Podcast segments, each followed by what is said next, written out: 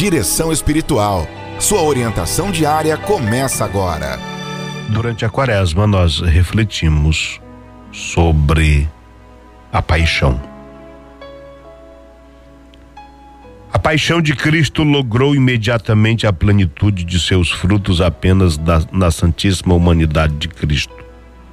Somente esta ressuscitou como nova criatura, isenta de todas as consequências do pecado. Depois disto é preciso por desígnio de Deus, que os cristãos um por um percorram o mesmo caminho trilhado pelo Senhor, isto é, também carregando a cruz em união com Cristo, assimilando-nos a Ele e conformando a nossa vida à vida dele, até chegarmos, até chegarmos no dia da ressurreição, passando, tendo passado pelo Calvário, contemplarmos a glória do ressuscitado.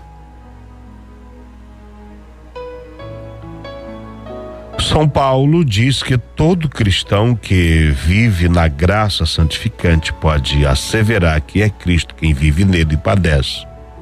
Não somente nas horas solenes e extraordinárias, mas também nos momentos mais simples da vida cotidiana.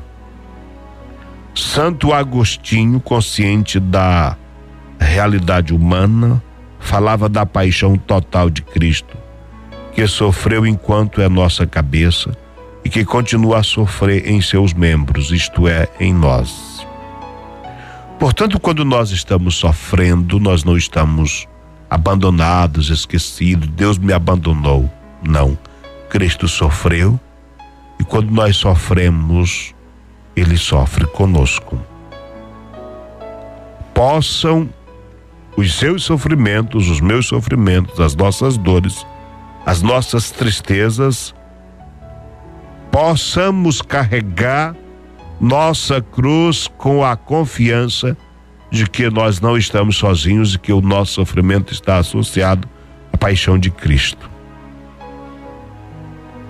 Possam estas reflexões, estas palavras, ser de grande ajuda a cada um de nós no nosso dia a dia, mas de modo muito especial neste tempo quaresmal. Tempo em que somos, com um olhar todo singular, chamados a meditar sobre o amor de Deus por você e por mim, por nós.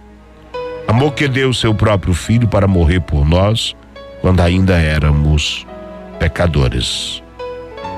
Minha gente, o Padre Zezinho diz: ninguém nasceu para sofrer mas a dor nos faz crescer. Portanto, se você está vivendo um drama, passando por um sofrimento, coragem, não desanima, pede ao Senhor força para não largar a cruz. Senhor, me dê força para que eu não largue a minha cruz.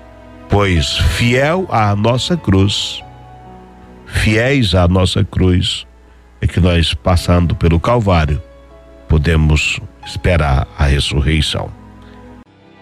Você acompanhou Direção Espiritual.